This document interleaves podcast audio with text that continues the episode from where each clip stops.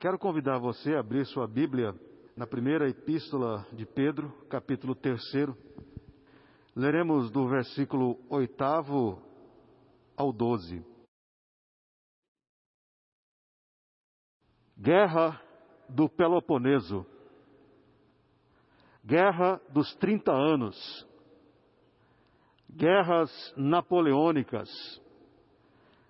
Guerra dos Farrapos Guerra do Paraguai, Guerra dos Canudos, Primeira Grande Guerra Mundial, Segunda Grande Guerra Mundial, Guerra dos Cem Anos, Guerra da Coreia, Guerra do Vietnã, Guerra dos Seis Dias, Guerra do Iraque, Guerra Civil Angolana, guerra da Bósnia, guerra do Kosovo, guerra do Afeganistão, guerra civil síria,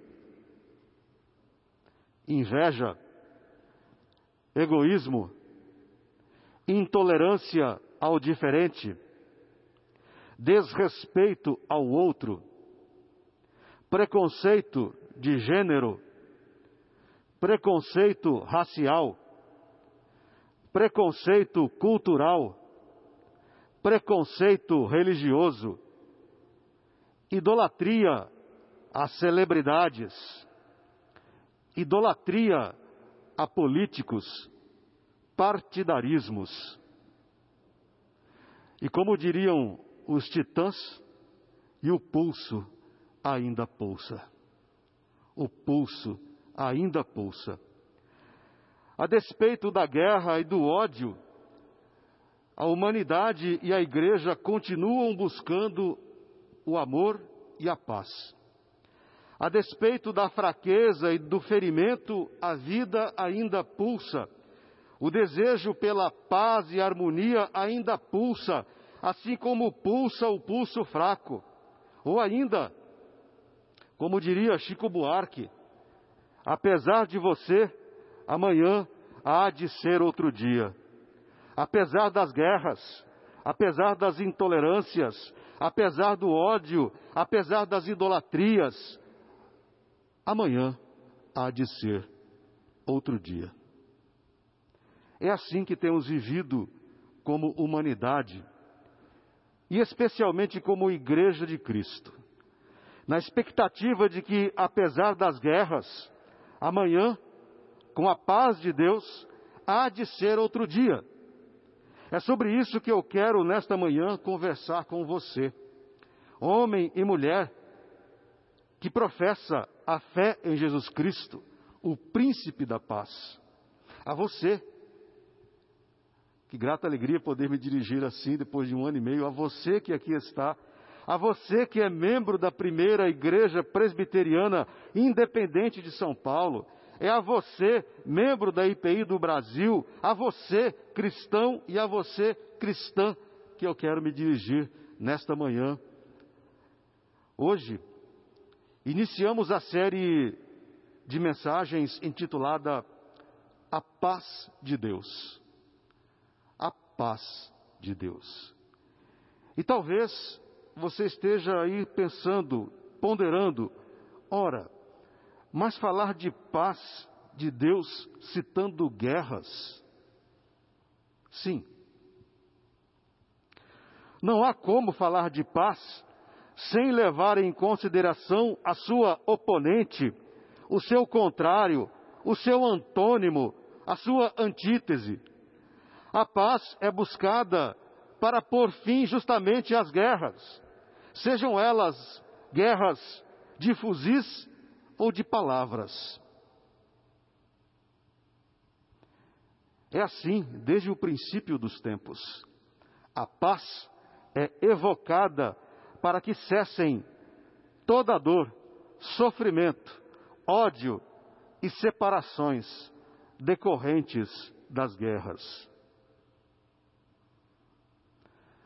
Ao iniciar minhas meditações, leituras e orações para chegar a esta meditação, para chegar a este sermão, fiquei curioso para saber quantas vezes aparecem na Bíblia os vocábulos ódio, amor, guerra e paz. Uma simples curiosidade. Confesso que errei nas minhas expectativas. Achei que por conta das muitas guerras narradas no Antigo Testamento, esta deveria ser a palavra vencedora, a que mais apareceria nas páginas bíblicas. Me enganei. O vocábulo guerra aparece 210 vezes em toda a Bíblia. 210. Já a palavra ódio aparece apenas 18 vezes. Sim, em toda a Bíblia a palavra ódio aparece 18 vezes.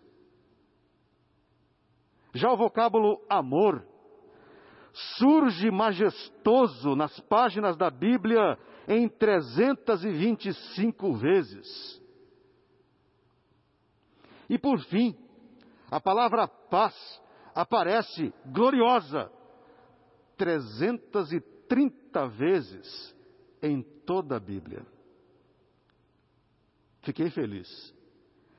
E depois do resultado da pesquisa, não pude conter o ímpeto e disse, sozinho lá no meu quarto, junto à minha escrivaninha: Aleluia! Aleluia, porque eu estava enganado. Isso é o indicativo de que o amor e a paz sempre vencerão o ódio e a guerra. Sempre. Apesar dela, da guerra, amanhã há de ser outro dia. Diante disso, pergunto a você, querido irmão, querida irmã que está aqui presencialmente hoje, e a você que está nos acompanhando aí na sua casa pela internet, pergunto a você: guerra ou paz? O que você está buscando? O que você tem buscado? Guerra ou paz? E esse é o título desta meditação: Guerra ou paz? O que exatamente você está buscando? Em primeiro lugar, quero lembrar que a paz começa, tem seu princípio em Deus. As teologias sistemáticas, ou seja, matérias da teologia, um capítulos da teologia, as teologias sistemáticas, à luz das Escrituras, falam de uma história da salvação da humanidade, a partir das narrativas bíblicas, dos textos bíblicos. Esta história tem seu início no próprio Deus, que é o Criador e mantenedor de toda a existência.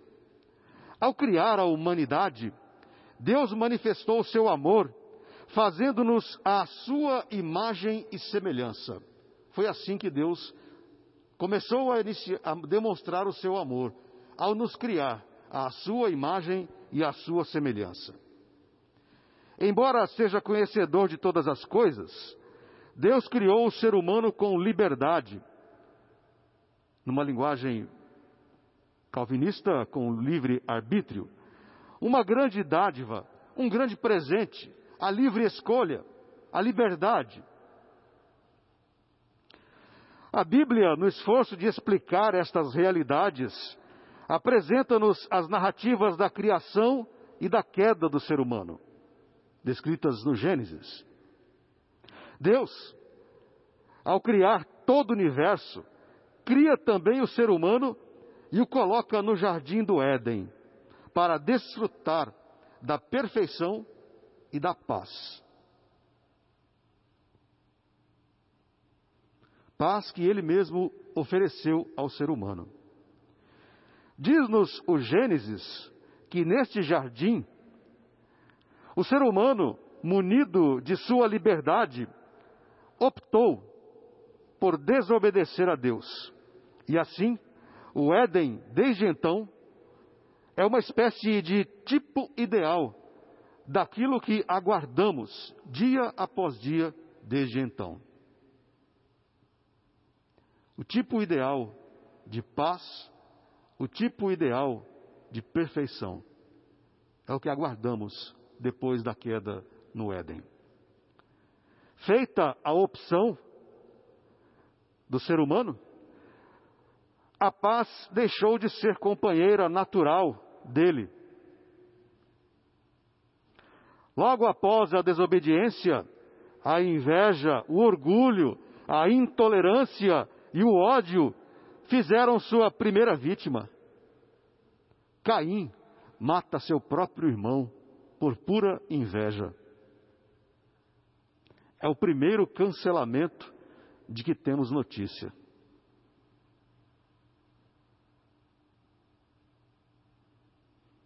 A história nós bem conhecemos.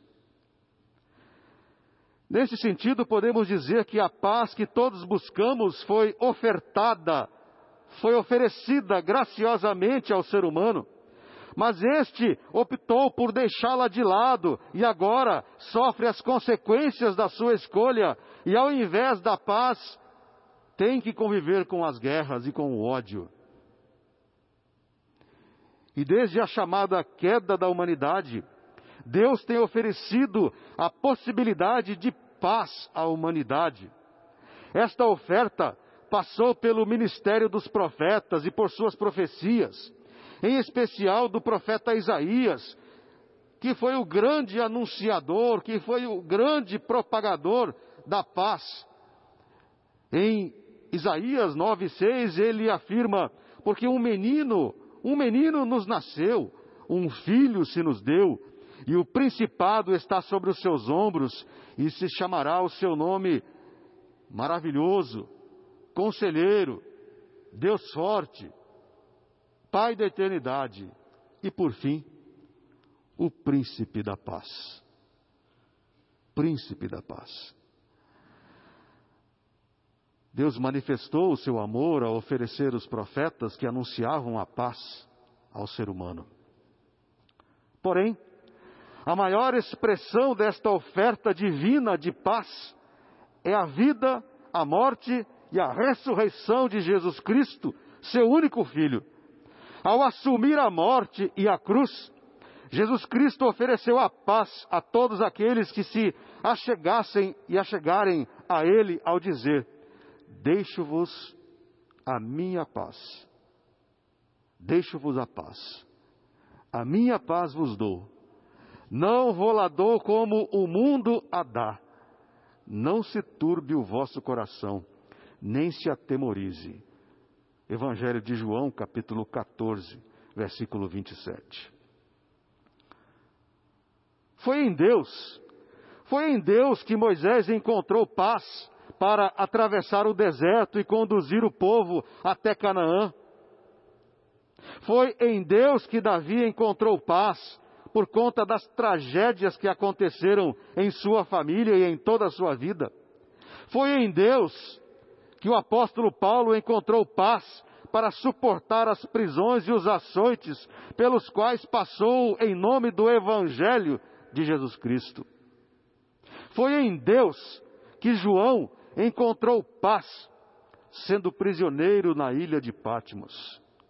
E foi em Deus que o próprio Senhor Jesus Cristo encontrou paz para suportar a dor da morte e levar sobre si todo o nosso pecado. É em Deus que a paz tem sua origem. Foi Ele quem a ofereceu à humanidade. Ela nasce da bondade e do amor de um Deus que se volta a todos os seres humanos. Foi assim no Gênesis, foi assim no Éden, foi assim com Moisés, foi assim com Jesus e é assim com você. Ele oferece a você a sua paz.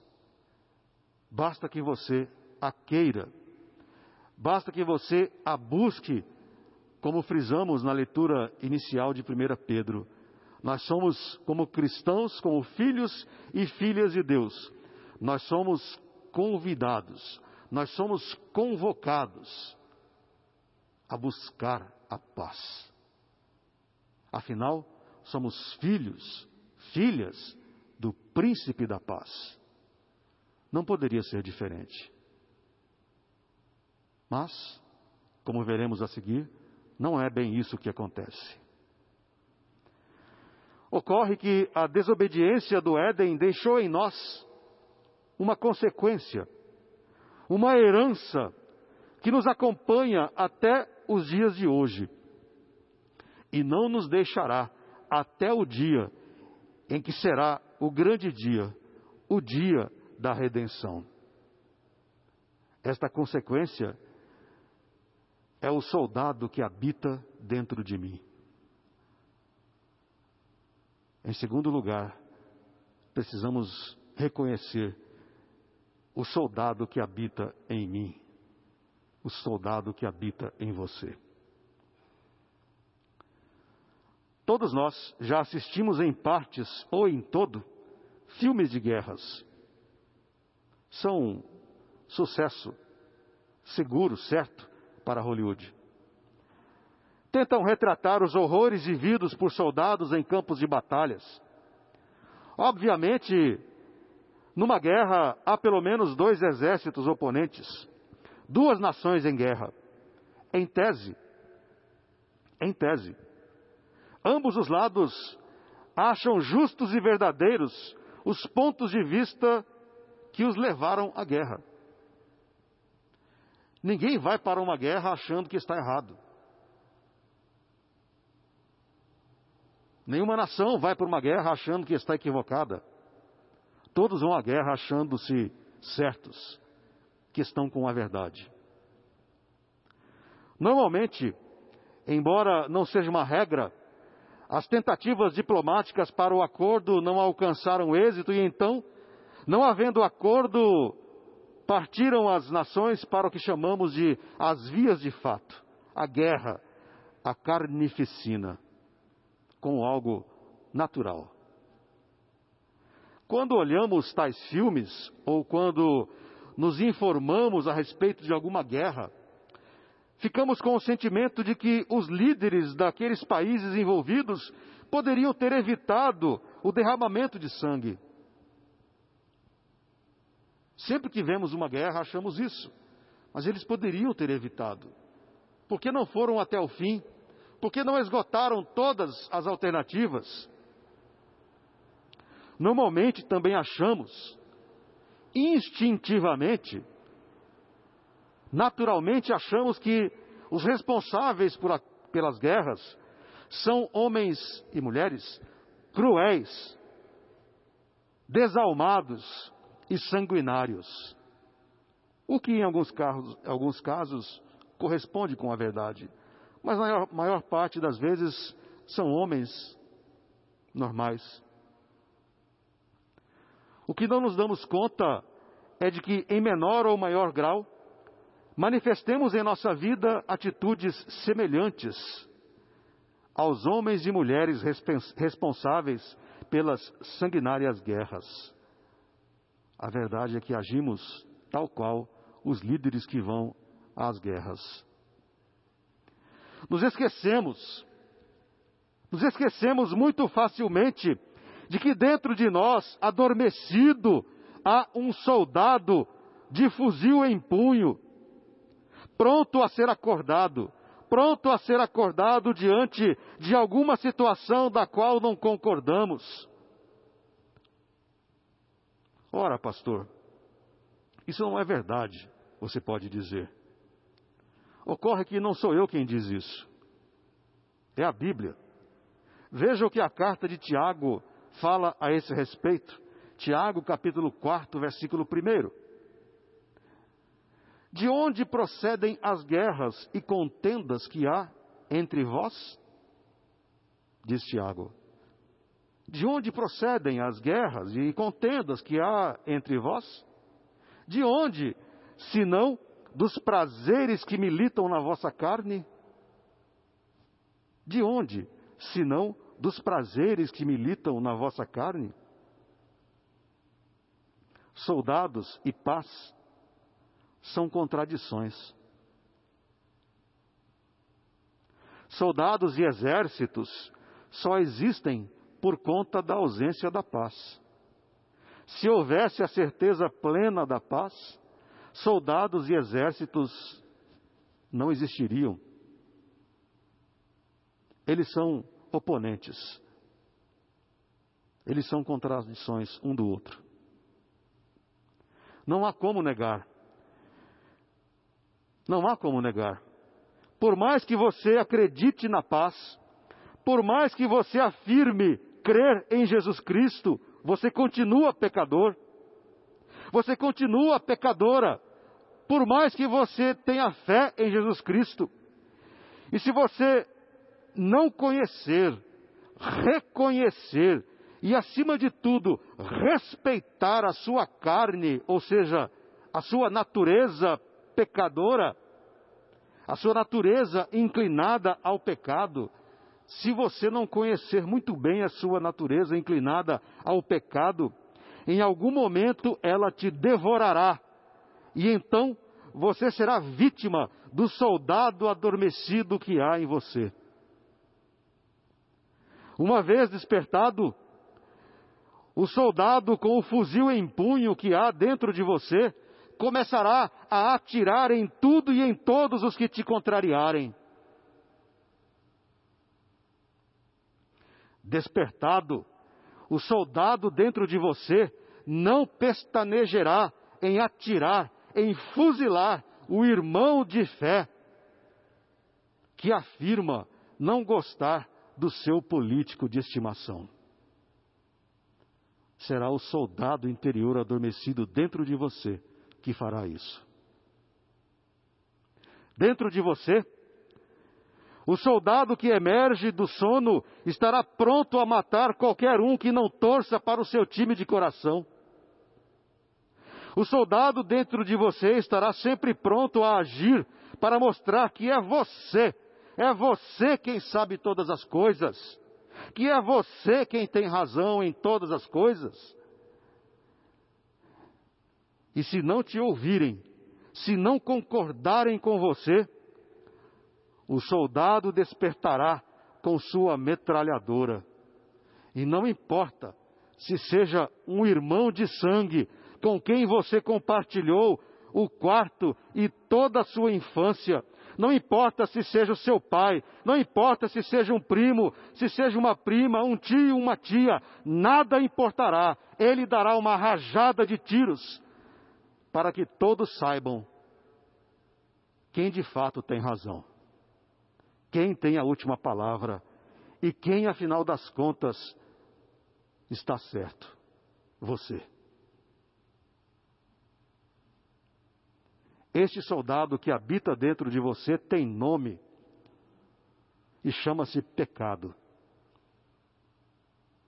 O soldado que habita em mim, de fuzil em punho, chama-se pecado.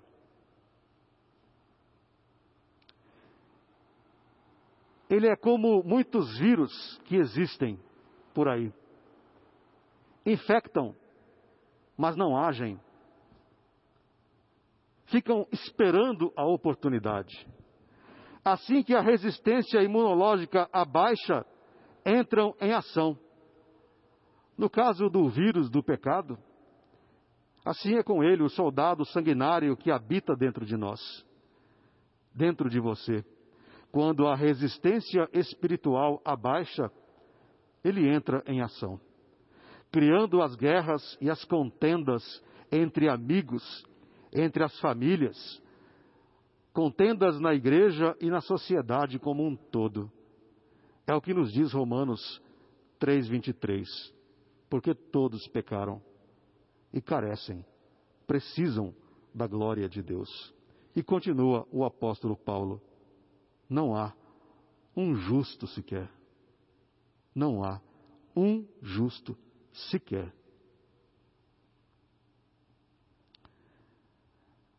Diante desta situação, em terceiro lugar, é preciso, portanto, que nós, que afirmamos a fé em Jesus Cristo, busquemos a promoção da paz. Embora iniciada em Deus, a paz só se concretiza com atitudes muito particulares. Em outras palavras, a paz depende, em sua maior parte, de dominarmos o soldado existente em todos nós, o pecado.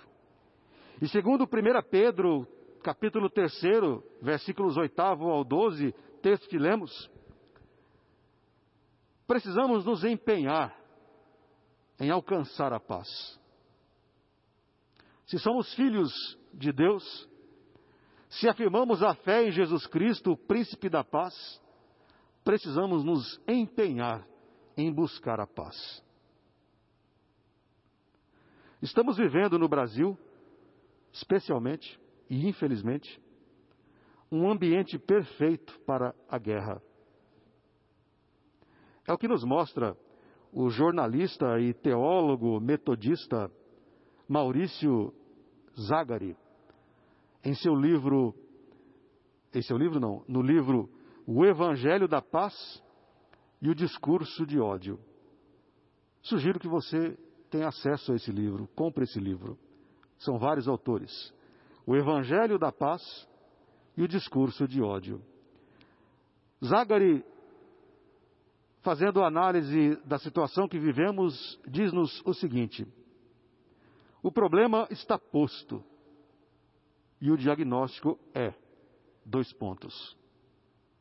A Igreja de Cristo está dividida, cooptada pela polarização da sociedade e, em grande parte, imersa na estranha ideia de que a forma de agir com quem se opõe é por meio de discurso de ódio, ataques, agressões, deboches, desqualificações, desmerecimentos, guetificação, rotulação, segregação, dissensões, facções, acessos de raiva e uma postura beligerante de guerra.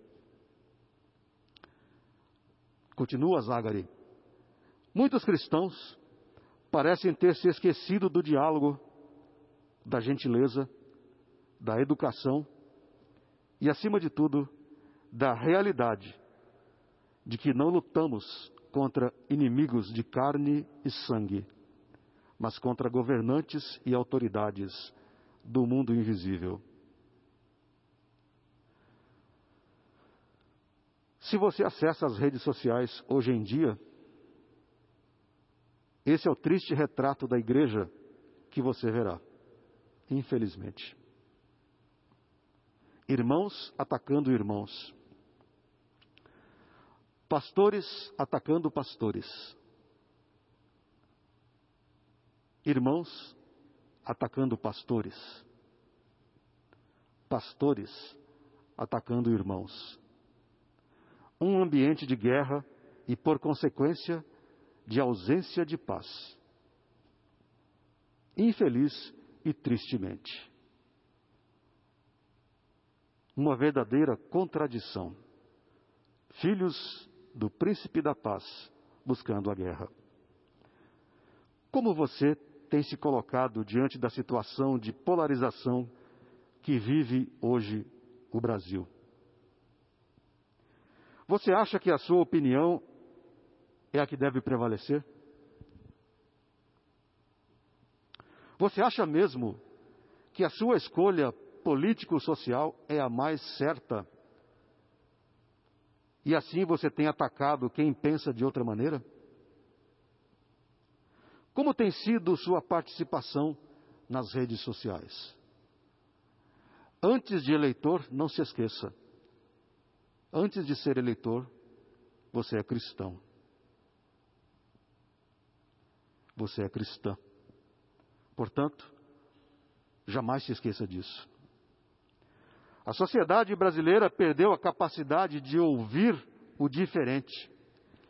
E mais que isso, a sociedade brasileira perdeu a capacidade de respeitar o diferente por suas escolhas, que são apenas diferentes.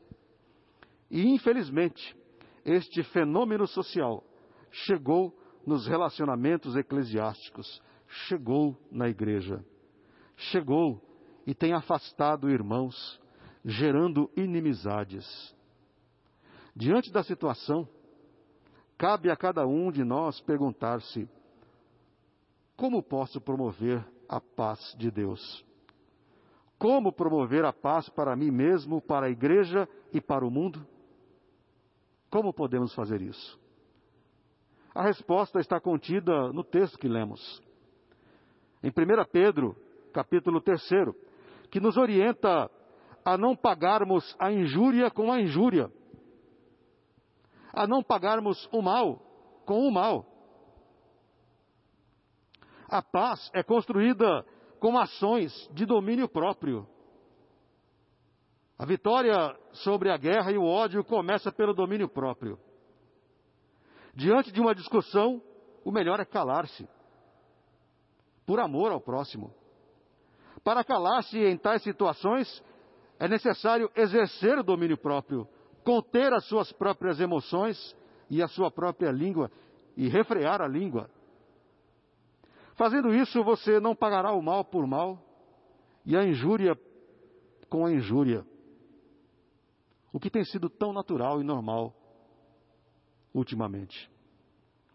Tenho certeza de que se você exercer o domínio próprio para não responder a alguém que pense diferente de você, seja nas redes sociais, seja no relacionamento presencial, evitará uma troca mútua de acusações e ofensas desnecessárias. E assim estará promovendo a paz. Primeiro para você mesmo, que não se irritará, e depois para o outro, que não ouvirá ou lerá uma ofensa vinda de você, um irmão conhecido ou ainda um amigo. Nesse sentido, promover a paz é dominar o soldado interior que há dentro de nós.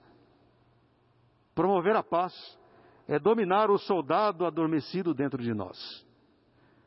O soldado que há em você, ou seja, sua sede insaciável de provar o tempo todo que está certo, que você é quem tem a razão e que as suas escolhas são as melhores.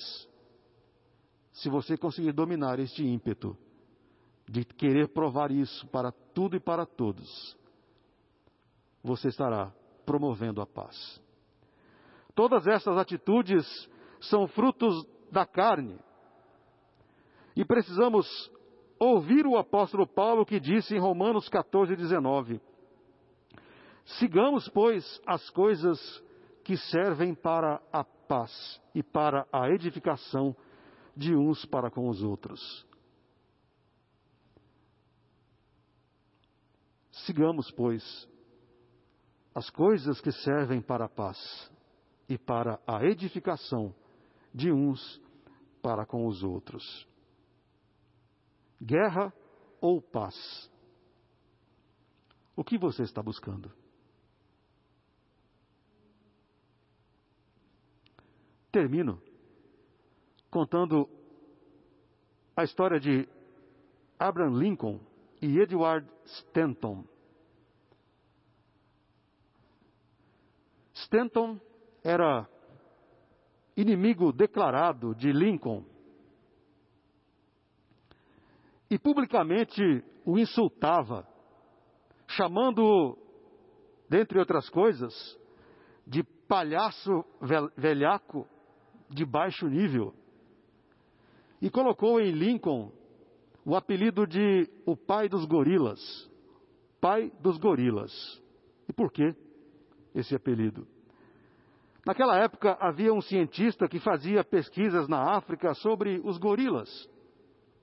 Stanton, para desqualificar Lincoln, o apelidou, portanto, de o pai dos gorilas. E Stanton dizia que o cientista era um tolo, era um tolo e perdia o seu tempo em procurar gorilas na África Stanton dizia que ali mesmo, em Springfield, cidade de Lincoln, o cientista poderia encontrar um gorila, referindo-se, obviamente, a Abraham Lincoln. A todas as ofensas públicas de Edward Stanton, Lincoln se mantinha em silêncio e não respondia aos ataques e ofensas vindas de Stanton. A difamação de Stanton não alcançou êxito, não logrou êxito, e Lincoln foi eleito o 16º presidente dos Estados Unidos. Depois de eleito, chegou o momento de Lincoln escolher seus ministros. Para o desespero de muitos e surpresa de tantos outros, Lincoln convidou Stanton para ser um de seus ministros. Perguntado por que havia escolhido para ministro o seu maldizente e caluniador, Lincoln disse que não havia encontrado em todos os Estados Unidos homem mais preparado para aquele cargo que Edward Stanton. Durante os praticamente cinco anos em que foi presidente, Lincoln tratava seu ministro e ex-caluniador com respeito e cortesia, como se nada tivesse acontecido. O tempo passou. Em 14 de abril de 1865, praticamente no ano em que esta igreja foi organizada, um mês depois desta igreja ter sido organizada, em 14 de abril de 1865, Lincoln foi assassinado, como bem sabemos.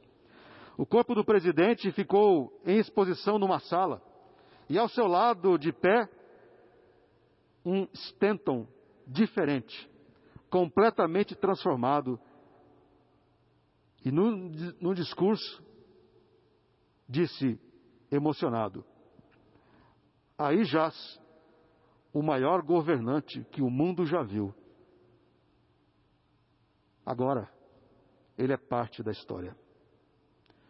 Foi a vitória do amor sobre o ódio, a vitória da paz sobre a guerra. Em tempos de afronta, desrespeito, agressividade, ódio, intolerância, não busque a guerra Busque a paz. Não permita, não permita, querido irmão, querida irmã, que o soldado de fuzil em punhos, adormecido que há em você, acorde. Não permita. Busque a paz. Quero terminar lendo o mesmo texto de 1 Pedro, capítulo 3, versículo 8 ao 12, mas agora na paráfrase a mensagem de Eugene Peterson. E assim terminamos esta mensagem. Diz Peterson. Resumindo, sejam agradáveis, simpáticos, amáveis, compassivos, humildes. Isso vale para todos, sem exceção. Nada de retaliação Nada de língua afiada para o sarcasmo. Em vez disso, abençoem, que é a obrigação de vocês. Assim, serão uma bênção e também receberão bênçãos.